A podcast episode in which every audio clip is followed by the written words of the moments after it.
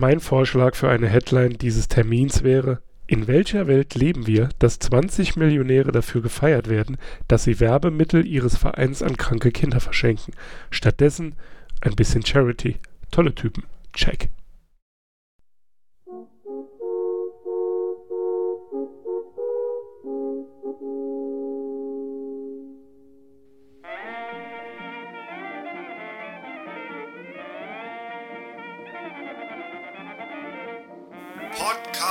Saar. Unterbrechungsfrei in Areal 12 fett gedrückt.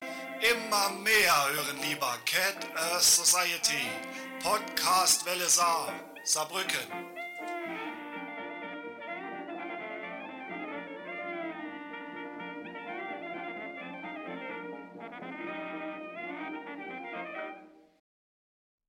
Hallo und herzlich willkommen zur 38. Folge des Cat Earth Society Bücherclubs.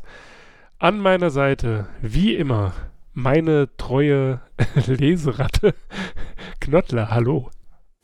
Hallo Kuba, du alter Bücherwurm. Oh. Ja. Leider auf Sehr animalisch heute. ja, ja.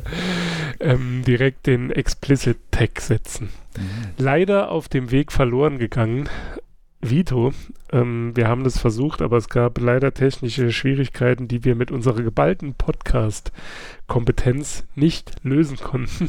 Es gibt Probleme, die sind hartnäckig. Wir haben diese Woche gelesen Alles geben von Nevin Subotic. Wobei ich weiß gar nicht, wie man den Namen richtig ausspricht. Im Zweifelsfall spricht man sowieso falsch. Egal. Ich, ich, ich sag's mal so. Ähm, ihr seid es ja an dieser Stelle äh, gewöhnt. Ähm, ich sage nur Jean Connery, der, Fra der französische Geheimagent. Nun gut.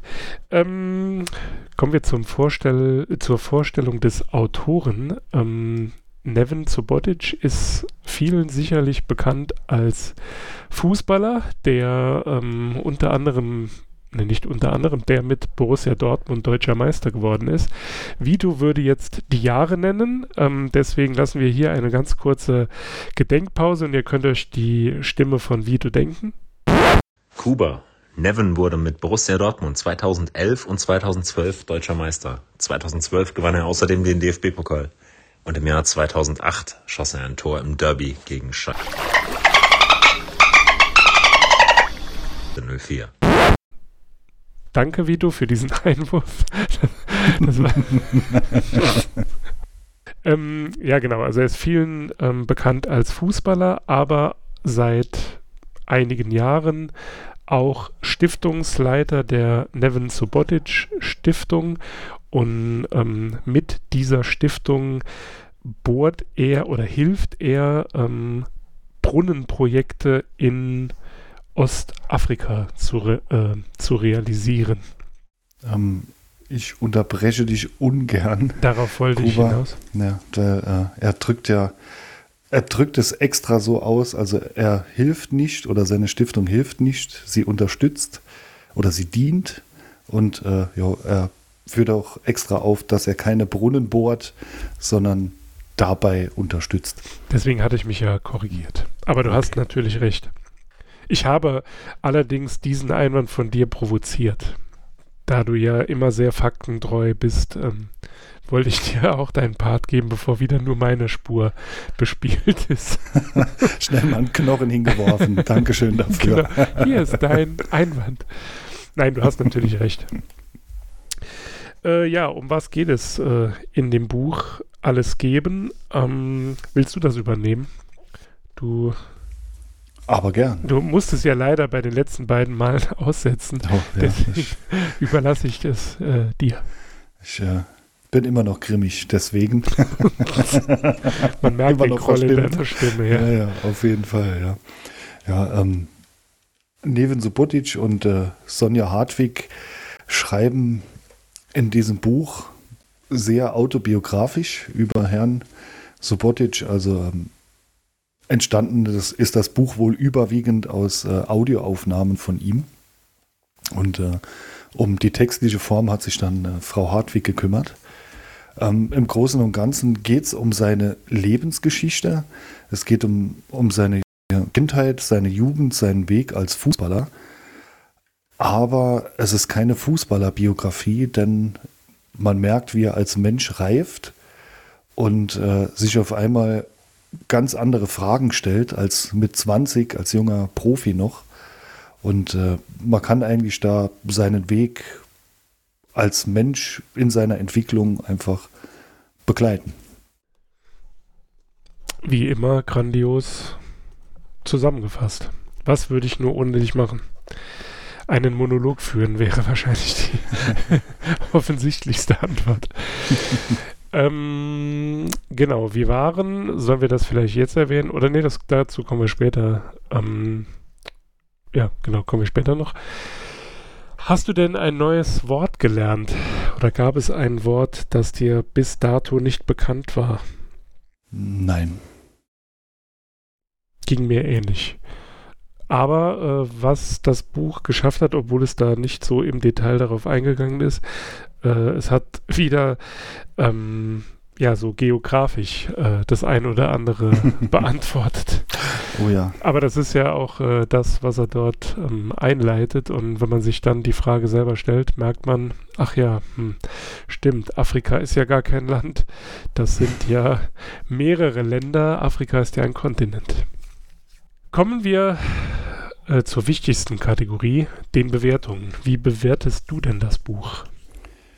Also von mir erhält alles geben von Neven Subotic auf der international bekannten Katzenkopf-Skala vier Katzenköpfe. Das ist für mich eine Leseempfehlung, weil es sich erstens gut liest, zweitens sehr interessant ist und äh, drittens Neven Subotic ein wirklich interessanter und vielschichtiger Mensch ist.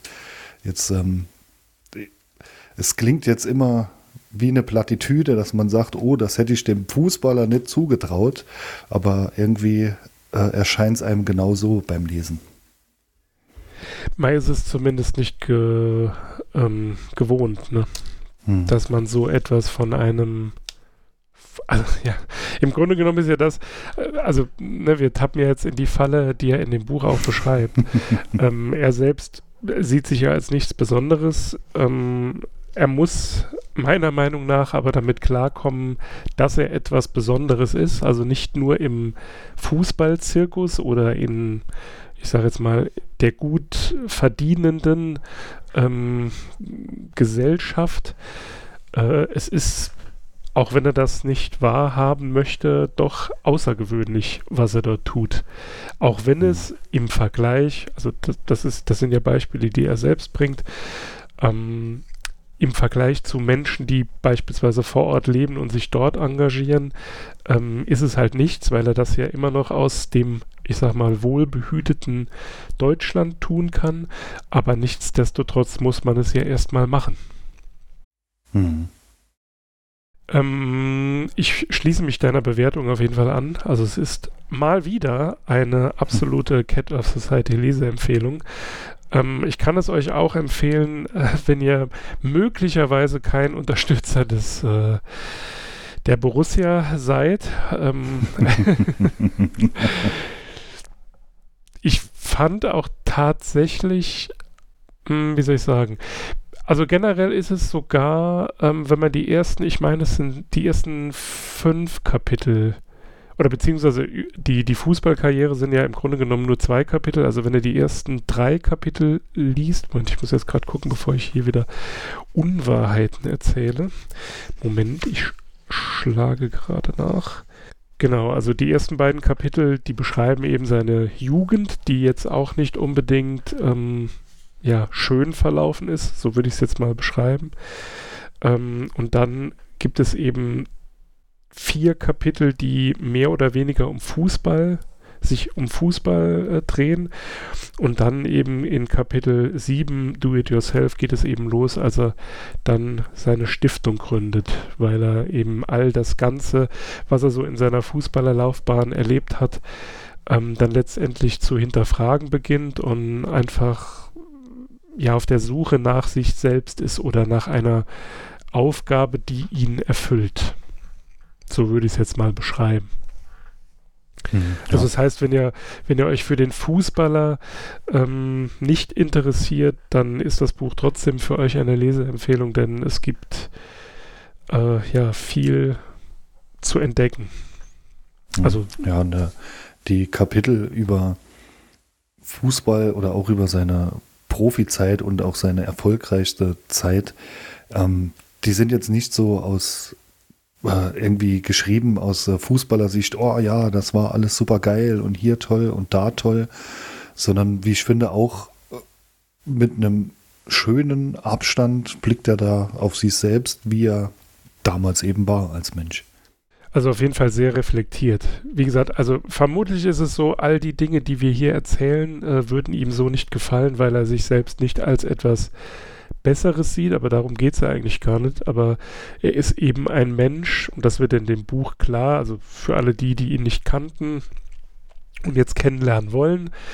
Ähm, es wird einfach klar, dass er äh, ja Dinge anders sieht und dass er mit diesem kompletten Zirkus, ich nenne es jetzt einfach mal so, ähm, ja, dass er dort nie wirklich zu Hause war. Also dass so, ja gut, das ist jetzt wieder zu pathetisch, tief in seinem Inneren verborgen.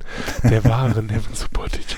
Nein, also ich muss gestehen, ich finde die ersten beiden Kapitel oder die Kapitel, ähm, wo es um seine Familie geht, sehr beklemmend. Also auch das Verhältnis zu seinem Vater.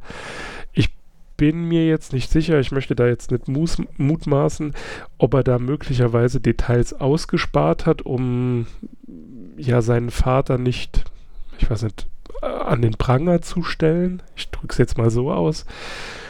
Aber ich glaube einfach, oder äh, das ist zumindest mein Eindruck, wie gesagt, das ist ja jetzt äh, erstens Hobbypsychologie und dann äh, über Menschen, die man nicht kennt, aber so wie es sich liest, so diese Selbstzweifel, die er hat, äh, sind ja auch zu großen Teilen auf die Art der Erziehung zurückzuführen. Also er beschreibt jetzt seinen Vater nicht als Tyrannen, aber ähm, sein Vater, ähm, und das spiegelt sich ja auch im Titel des Buches wieder, äh, ist ja eben so, er fordert immer alles und es ist nie genug, weil man immer davon ausgehen muss, dass es jemanden gibt, der sich noch mehr anstrengt. Und das ist so etwas, was ich also was ihm dann letztendlich hilft äh, mit dieser Stiftungsidee, also mit dieser Hartnäckigkeit und auch, dass er eben auf sein Leben anders schaut, also quasi so einen Blick von außen dann irgendwann drauf wirft und dann feststellt, Alter, was mache ich hier überhaupt für eine Scheiße? Äh, das ist doch alles totaler Unsinn. Aber wie gesagt, so, so in einzelnen Passagen finde ich es traurig, dass er nicht selbst erkennt, was er eben tut. Also, weißt du, Hm. wie ich meine? Ähm, ja, denke schon, aber ich, ähm, ja, ich gebe da recht, dass da, ähm, also es scheint mir auch so, als äh, wurde da, wurden da vielleicht äh, Dinge weggelassen, was ihm natürlich zusteht. Ich meine, äh, man muss nicht sein ganzes äh, privates Leben und seine Vergangenheit auch in einem autobiografischen Buch nicht vor der Leserschaft ausbreiten. Aber ähm, ich denke auch, dass die Erziehung ihn auch irgendwie zum Getriebenen gemacht hat. Er wirkt auf mich äh, durch das ganze Buch immer wie ein Getriebener, der sich immer wieder fragt, äh, gebe ich gerade alles? Und ähm, egal in welcher Phase seines äh, Lebens er sich befindet, äh, diese Frage scheint ihn immer zu beschäftigen oder kann ich nicht noch mehr geben? Weil es gibt immer irgendjemand, der noch mehr gibt und noch mehr macht. Also das, äh, ich muss sagen, da tut er mal fast schon ein bisschen leid, weil ich denke, das äh, ist sehr schwer, so getrieben zu leben, wenn man das nicht äh, bewusst abschalten kann. Mhm. Und es geht ja, also das ist das, was ich meine. Es geht ja auch nicht darum, also das, was er sagt, damit hat er ja recht, ne? Also er, fühlt sich nicht als Held. Helden sind für ihn andere und er nennt ja dort auch ähm, vier Personen, die er eben in ähm, Afrika kennt, also in äh, Äthiopien kennenlernt. Das ist ja alles okay, aber trotzdem wäre es vermutlich so einfach für die, ich weiß nicht, kann man das so sagen, Langzeitmotivation auch besser, wenn er anerkennen würde, dass er doch etwas Besonderes tut. Das ist natürlich auf der einen Seite dann natürlich tragisch, weil für ihn ist es selbstverständlich und für uns alle sollte es selbstverständlich sein, ist es aber nicht. Aus diesem Grund, ja, ich weiß nicht, irgendwann, also so wie du schon gesagt hast, er ist der Getriebene und man hat so ein bisschen die Befürchtung, dass er in zehn Jahren keine Kraft mehr hat, weil er immer wieder denkt, er muss noch mehr tun. Also zumindest liest es sich etappenweise so und das finde ich sehr schade.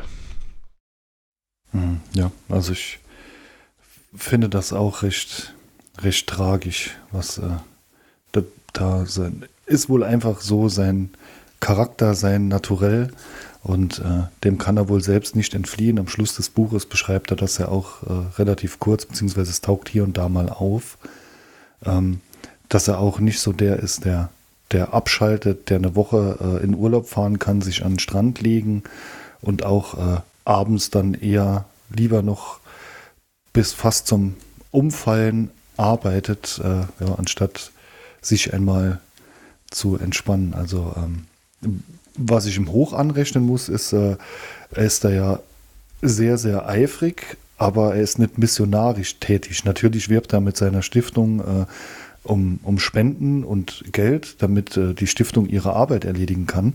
Aber ähm, er taucht jetzt nicht überall in den Medien auf und äh, versucht, die Menschen zu missionieren und äh, sagt ihnen, äh, weil ihr nichts macht, macht ihr genau das Falsche, sondern er versucht einfach Unterstützung zu gewinnen. Also im Gegensatz zu vielen anderen Akteuren heutzutage ist er nicht missionarisch tätig.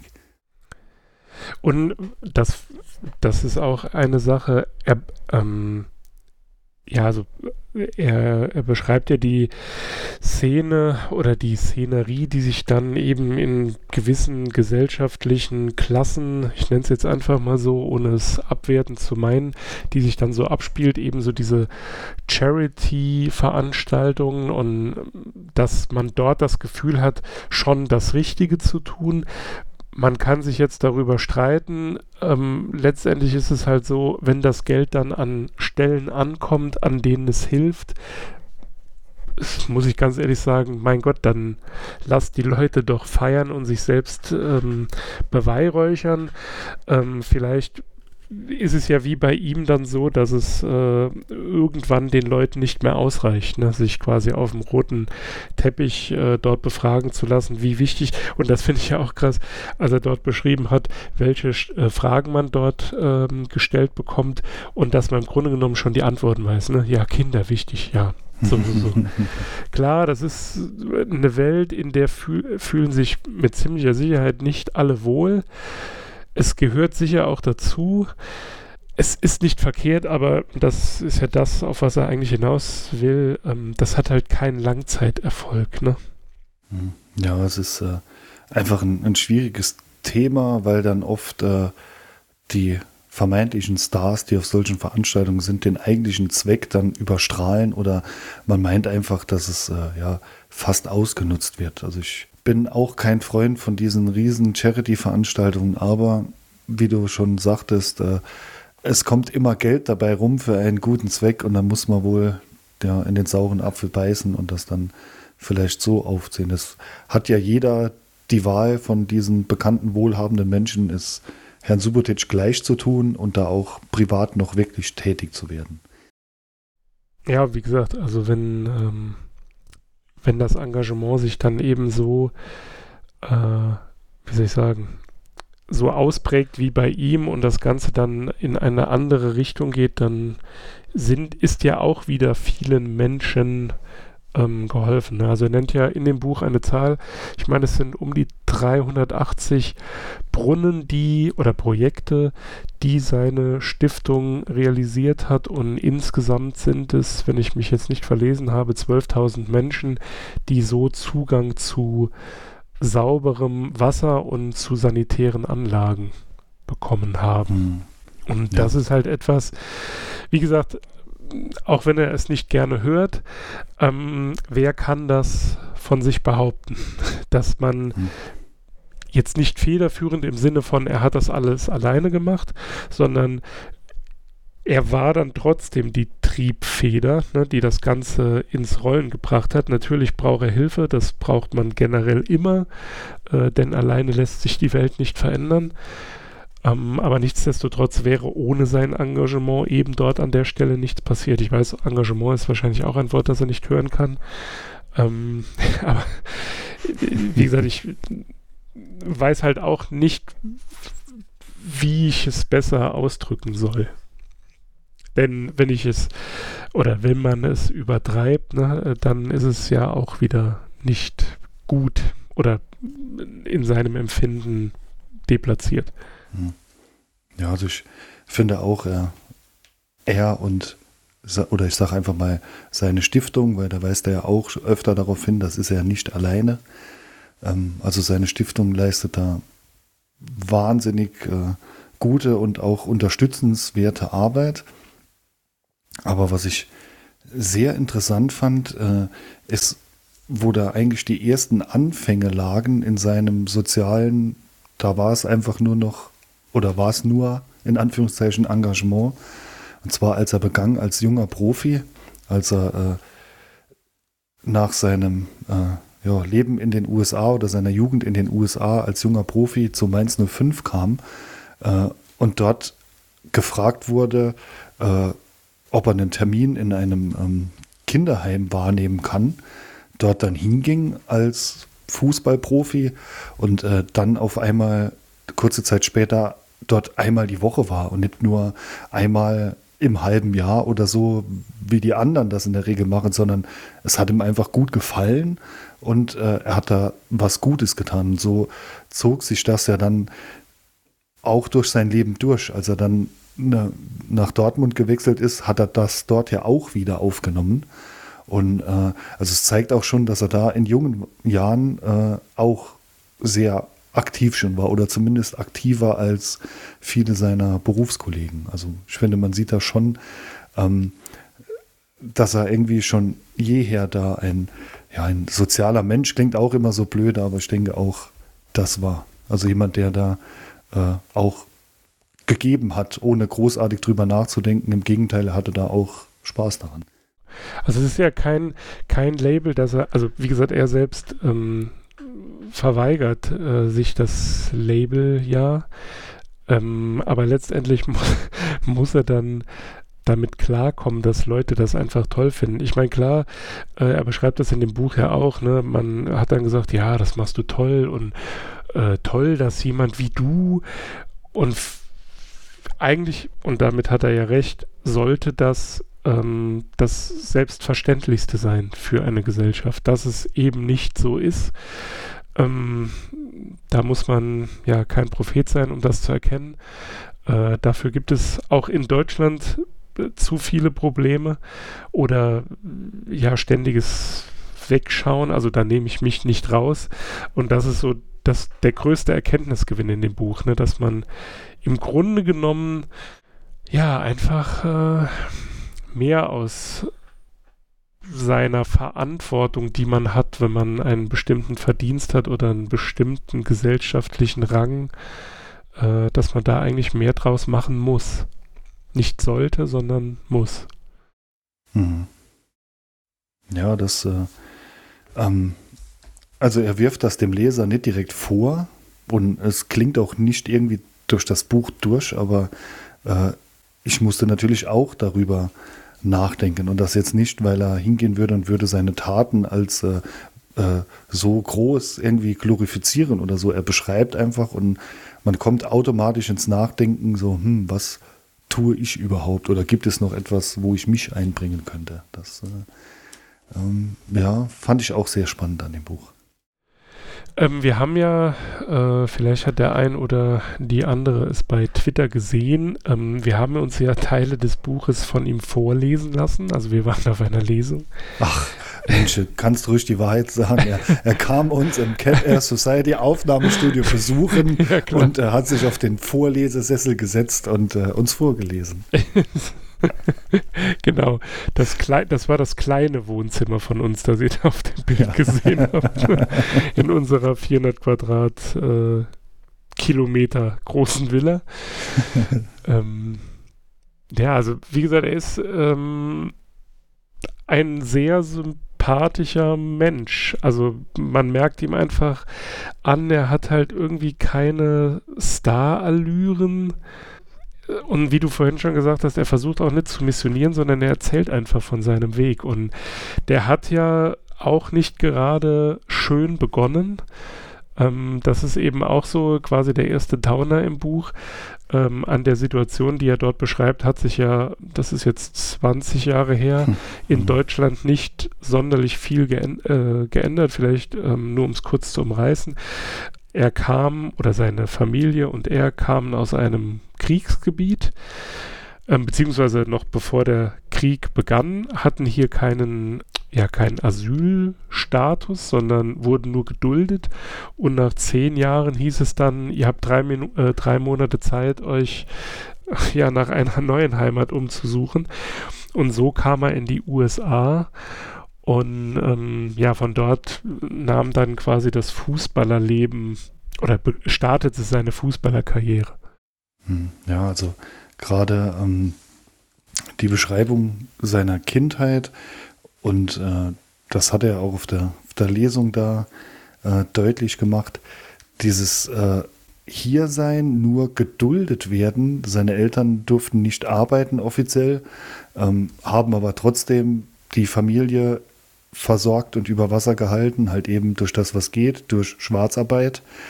Äh, und ja, wie du sagtest, leider ist die Situation heute immer noch so. Es leben ja immer noch, oder es sogar viele Menschen in Deutschland, die seit über 20 Jahren nur geduldet sind und äh, von denen man sich dann auf einmal wundert, äh, dass sie sich irgendwie strafbar machen, weil ja, die wollen und möchten auch leben. Es ist nun mal so. Leider hat sich da nicht viel getan bei uns im Land. Ja, es ist ja nicht nur so, ähm, also ich meine, man wirft Menschen, die hierher kommen, immer vor, dass sie sich nicht integrieren und wirft ihnen dann quasi solche ja, Stöcke zwischen die Beine. Ähm, ich meine, es ist halt schwierig, sich in einer Gesellschaft zu integrieren, wenn die Gesellschaft einen nur duldet. Ja, Ich weiß nicht, ob du es gesehen hast im Vorfeld. Also da war das Buch, glaube ich, noch nicht draußen. Ähm, er war bei Markus Lanz zu Gast. Ähm, ich verlinke die 25 Minuten auch in den Show Notes. Da könnt ihr euch, also im Grunde genommen ist das so ein kurzer Abriss. Ähm, da erzählt er so ein bisschen, wie das Ganze halt so lief. Und da geht er auch, wie er das bei der Lesung auch getan hat, eben auf diesen Duldungsstatus ein. Und was das dann letztendlich bedeutet. Ich meine, seine Familie hatte in Anführungszeichen Glück und das ist halt schon pervers, das so auszudrücken. Aber sie hatten das Glück, ähm, in die USA gehen zu dürfen und wurden dort, also äh, wie hat das äh, beschrieben, Citizenship, also sie wurden dort Staatsbürger. Ähm, und das hat ihnen dann in den USA zumindest ähm, ja, einige, nee, ich weiß gar nicht, ich, eigentlich kann man es so nicht ausdrücken. Also sie hatten auf jeden Fall einen anderen Status als hier. Äh, letztendlich in der Gesellschaft integriert waren sie ähnlich wie hier nicht, weil ähm, auch die USA äh, ist ja jetzt nicht unbedingt dafür bekannt, ähm, ja, ein Einwanderungsland zu sein. Also das vielleicht schon, aber nicht, dass äh, sich Menschen dass es Menschen dort einfach gemacht wird, äh, sich in der Gesellschaft zu integrieren. Ähm, ja, es ist halt einfach, ich weiß nicht, also man liest das erste Kapitel und hat eigentlich direkt schon keine Lust mehr. Da ist diese Fußballgeschichte äh, dann tatsächlich noch so eine positive Ablenkung, bis es eben dann auch ähm, ja zur Selbsterkenntnis kommt, dass er so nicht weitermachen möchte.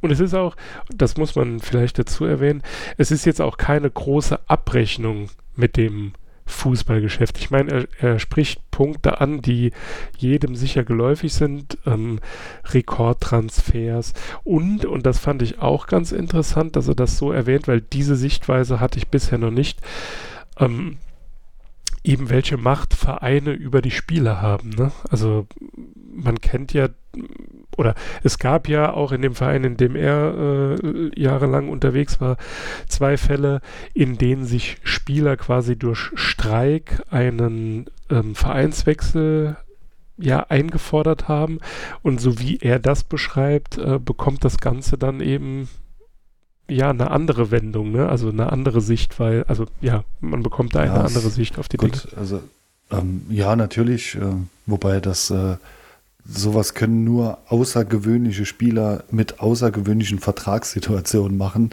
Das äh, beschreibt er auch. Also ihm geht es da eher, äh, ich sag jetzt mal, klingt vielleicht negativ, aber eher um die Durchschnittsspieler. Die sind einfach äh, den Verein da ausgeliefert, gerade wenn es ähm, gegen Ende des Vertrages geht, also wenn sie nur noch ein Jahr Vertrag haben und danach werden sie ablösefrei, also in dem letzten Jahr sind sie komplett dem Verein ausgeliefert. Also wechseln äh, mit Ablöse geht nur über den Verein. Also da, ähm, da hat er auf jeden Fall einen wichtigen Punkt. Ja, und wenn man dann, ähm, ohne da jetzt zu sehr ins Detail zu gehen, aber wenn man dann äh, so in einem Nebensatz erwähnt, er ja, ja, im Grunde genommen hat man ihn ja quasi der Chance beraubt, nach Liverpool zu gehen, ne, um äh, eben mit Jürgen Klopp dorthin zu gehen, was er dann aber auch erst Jahre später erfahren hat. Hm. Ja, gut, so. Es gibt halt eben Nachteile, die man in Kauf nehmen muss. Es klingt jetzt auch äh, vielleicht etwas drastisch, aber das ist in jedem Beruf so. Als äh, Fußballprofi muss man halt eben damit leben. Man weiß da vielleicht auch, was man kriegt. Ist nun mal so. Und im Gegensatz zu, zu anderen Sportarten, äh, jetzt, wo wir eben schon die USA erwähnt hatten, ist das hier noch äh, recht moderat. Also was dort passiert mit äh, Spielerwechseln, also äh, Trades mitten in der Saison, äh, ja, dann krie- kriegst du abends einen Anruf, ja, kannst morgen kommen, Spind leer machen, äh, du spielst jetzt anstatt an der Ostküste an der Westküste. Guten Flug. Ja wobei krass härter. fand ich, krass fand ich die, äh, die Geschichte ähm, und ich sag mal so, äh, Thomas Tuchel hat jetzt nicht unbedingt so die, die beste Bewertung, wenn man so die letzten Jahre äh, Revue passieren lässt. Also äh, es ist davon auszugehen, dass da was dran ist, dass er ein, ich nenne es jetzt, wahrscheinlich ist das untertrieben, schwieriger Charakter, ähm, aber als dann quasi der Trainer, äh, also ein Trainerwechsel stattfand und der neue Trainer dann überrascht war, dass er noch dort ist. Ne? Das sind dann halt auch so Situationen, wo du denkst, okay, Ja. irgendjemand muss doch das Gehalt überweisen. Also wie kann der da nicht Ja. auf der Liste stehen? Ja, gut, also ja, der Trainer überweist auf jeden Fall mal nicht. ja, der, nee, war dann, der, der, der war dann erstaunt. Ja, klar. Natürlich sind das dann Dinge, äh, die stelle ich mir auch ähm, grausam vor, weil neuer Trainer alles auf Null und wenn du vielleicht mit dem schon mal eine Vorgeschichte hattest oder äh, der dich egal warum irgendwie nicht leiden kann oder schätzt dich falsch ein, dann hast du einfach keine Chance mehr. Das ist in dem äh, Geschäft natürlich wirklich sehr, sehr hart, denke ich mal. Wir haben auf jeden Fall eine Sache gemeinsam, wenn man das so sagen kann. Wir haben äh, alle drei äh, Rich Dad Poor Dad gelesen. Das stimmt, also da war ich äh, wirklich erstaunt. Ich fand Und aber geil, leider- er die, die Herleitung fand ich so geil. Ja. Und ich hatte dann vor, in die Immobilien-Dings einzusteigen, aber dann dachte ich mir, hm, und hab's gelassen. Ja, ja also äh, es liegt leider schon äh, lange zurück, als er das gelesen hat. Also äh, es war nicht aufgrund unserer Leseempfehlung. So viel können wir mal vorausschicken. Leider nicht. Ja, aber ähm, interessant, also er hat das ja auf der, auf der Lesung auch so erwähnt, dass ähm, natürlich er war Fußballer und äh, es gibt da gewisse Erwartungen von den Fans, von der Gesellschaft, von Außenstehenden und die erfüllt man dann einfach. Ist jetzt, äh, sag mal, der, was man sich von so einem Durchschnittsprofiballer, äh, Profifußballer vorstellt, ist jetzt auch nicht, äh, dass der gerne Bücher liest. Dabei wird es unter äh, den einigen tausend Profis oder sagen wir einfach mal 1000, die es in Deutschland gibt, äh, sicherlich auch Bücherfreunde geben oder Menschen, die ganz was anderes als Hobby haben. Also ich weiß noch von, von einigen Anglern, die es gibt, aber ähm, ja, man, da macht man sich dann auch einfach keine Gedanken drum, weil wenn man Fußball guckt, dann äh, sieht man nur den Fußballer und nicht das, das drumherum. Also es ist auf jeden Fall, ich werde euch die Termine zur Lesung ähm, auch in den Show Notes verlinken. Solltet ihr auf jeden Fall besuchen. Also wie gesagt, er ist ein sehr sympathischer Typ und wenn man das Buch liest, nachdem man ihn auf der Lesung erlebt hat, das ist, also ja, wie gesagt, dann macht es noch mehr Spaß, es zu lesen. Dann weiß man auch ungefähr, was er damit meint. Also dann gibt es, ich sage jetzt mal, keinen keinen Grund, ihn da falsch verstehen zu können. Äh, wobei das in dem Buch sowieso nicht ist. Also es ist äh, für eine Autobiografie ist es sehr gut geschrieben. Also da habe ich in den letzten Jahren schon sehr viel schlechtere gelesen. äh, und das ist ja, wenn, wer die Saarländer kennt, ähm, die größte, das größte Lob, das man äh, jemandem geben kann. Ja, also war schon okay. ja. ja, also ähm, ich denke, es ist auch nicht als irgendwie als komplette Autobiografie gedacht, sondern äh, ja, er will einfach sich als Mensch äh, rüber bringen. Und äh, glücklicherweise ist er auch noch sehr jung ähm, und lässt das Buch auch viel, viel Raum noch, äh, um es dann fortzusetzen. Also ich denke, die nächsten Jahre wird er mit seiner Stiftung genügend zu tun haben, die nebenbei bemerkt äh, auch eine Herzensstiftung ist und keine, äh, ich schütze meinen Besitz vor der Steuerstiftung, wie sie viele prominente oder sehr gut verdienende Menschen auch haben sondern er äh, sagt das auch äh, im Buch extra, also dass äh, Spenden fließen nie in die Verwaltung der Stiftung und äh, war wohl in den letzten beiden Jahren ungefähr 400.000 Euro Verwaltungskosten und die bezahlt er aus eigener Tasche. Also da ist nichts mit äh, äh, Steuern sparen oder sonst irgendwas, sondern er hat das angestoßen und er trägt auch die Verwaltungskosten. Da hilft ihm vielleicht auch äh, Rich Dad, Poor Dad, die dann auf einer anderen Seite zu erwirtschaften. Aber nochmal muss ich sagen, Hut ab, das dann einfach so durchzuziehen. Und das ist halt auch so eine Sache, ich meine, die schreibt er da einfach so ins Buch und ähm, mit tausendprozentiger Sicherheit tut er das nicht, um sich dafür feiern zu lassen, sondern das ist für ihn eben selbstverständlich. Und da komme ich wieder zu dem äh, eben erwähnten Punkt, das ist etwas Besonderes. Mhm. Also, wie gesagt, auch wenn er das äh, mit ziemlicher Sicherheit nicht gerne hört, aber das ist wahrscheinlich, ohne es jetzt wirklich zu wissen, in den seltensten Fällen so. Denn warum sollte man es tun? Äh, letztendlich könnte man das auch durch Spenden finanzieren lassen. Ich meine, klar, dass man den Verwaltungsapparat möglichst schlank halten soll, dass äh, maximal viel von den Spenden dann auch ähm, eingesetzt werden können, das steht außer Frage. Also das sollte der Anspruch jeder Stiftung sein, aber ja, ich gehe nicht davon aus, dass das die Regel ist. Hm, ja, das denke ich auch nicht. Und äh, ich sag mal, ja, ob man es wirklich nennen soll, es ist etwas Besonderes. Ja, ich glaube, glaub, da hast du recht, das wird er wohl nicht gerne hören. Äh, vielleicht, ähm, also ich formuliere es mal einfach so, in der Hinsicht ist er einfach ein Vorbild in seinem Einsatz. Ob man sich jetzt äh, da so einsetzen muss, so gesteigert wie er, muss jeder für sich selbst wissen, ob er sich auch das abschaut, aber allein sein Einsatz mit seiner Stiftung und den Menschen in Afrika, das äh, ist einfach ein gutes Vorbild. Ja, also wie gesagt, es äh, gibt eigentlich, also ich gehe davon, oder ich mm, vermute, du bist der gleichen Meinung, äh, wir drehen uns in der Diskussion im Kreis, denn letztendlich, ähm, wir haben euch ja empfohlen, dieses Buch zu lesen, dabei bleibt es. Ähm, die Bewertung wird an dieser Stelle nicht korrigiert, schon gar nicht nach unten. äh, wenn wir vielleicht noch 20 äh, Minuten länger machen, dann wird es eine 10, aber ähm, darunter geht nichts.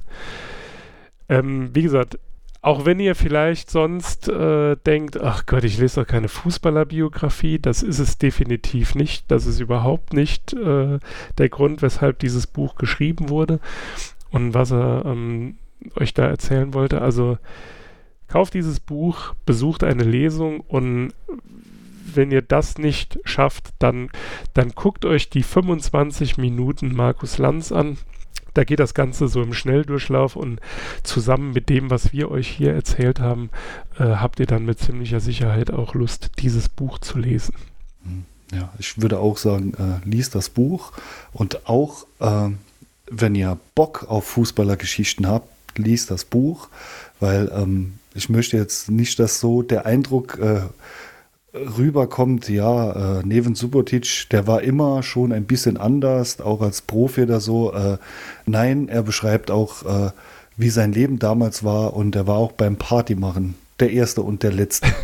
also auch für äh, Leute, die dann die ein oder andere Fußballer-Story mögen, die hier nicht breit getreten wird. Es wird einfach nur beschrieben. Also es sind jetzt keine äh, glorreichen Hymnen auf den Alkohol drin, aber auch äh, sowas findet statt. Er beschreibt sich einfach als Mensch, wie er war in seinen, ich sage einfach mal, verschiedenen Lebensphasen und ja, auch nach der Begegnung äh, auf der Lesung äh, einfach durchweg ein, ein sympathischer Kerl.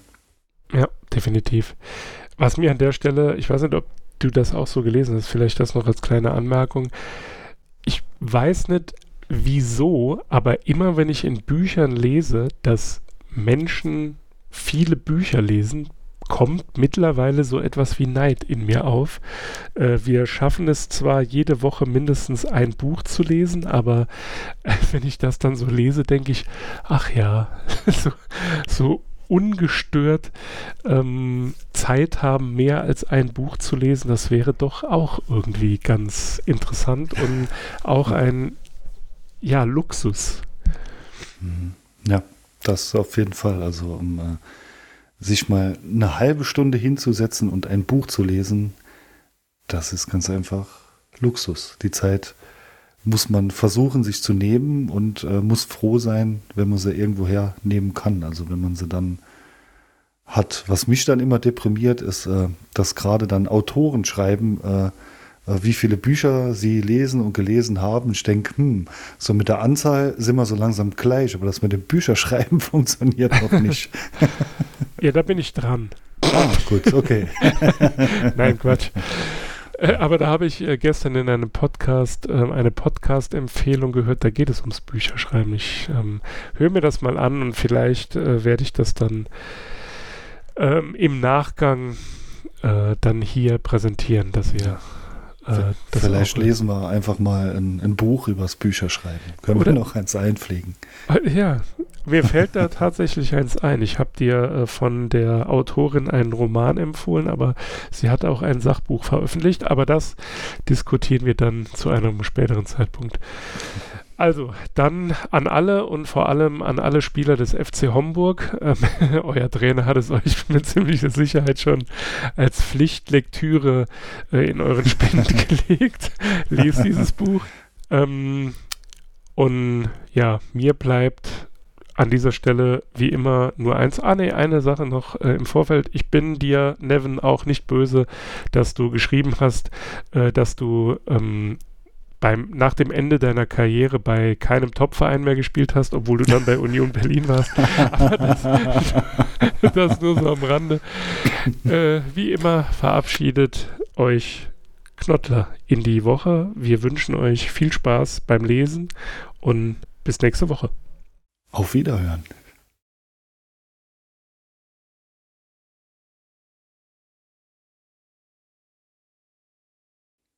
Alter, Jetzt, ich habe gerade dabei erst gecheckt, warum Vito sein Buch orange war außen.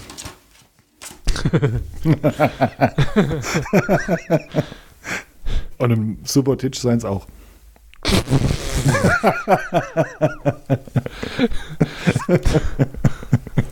Machen wir nochmal. Okay, sorry.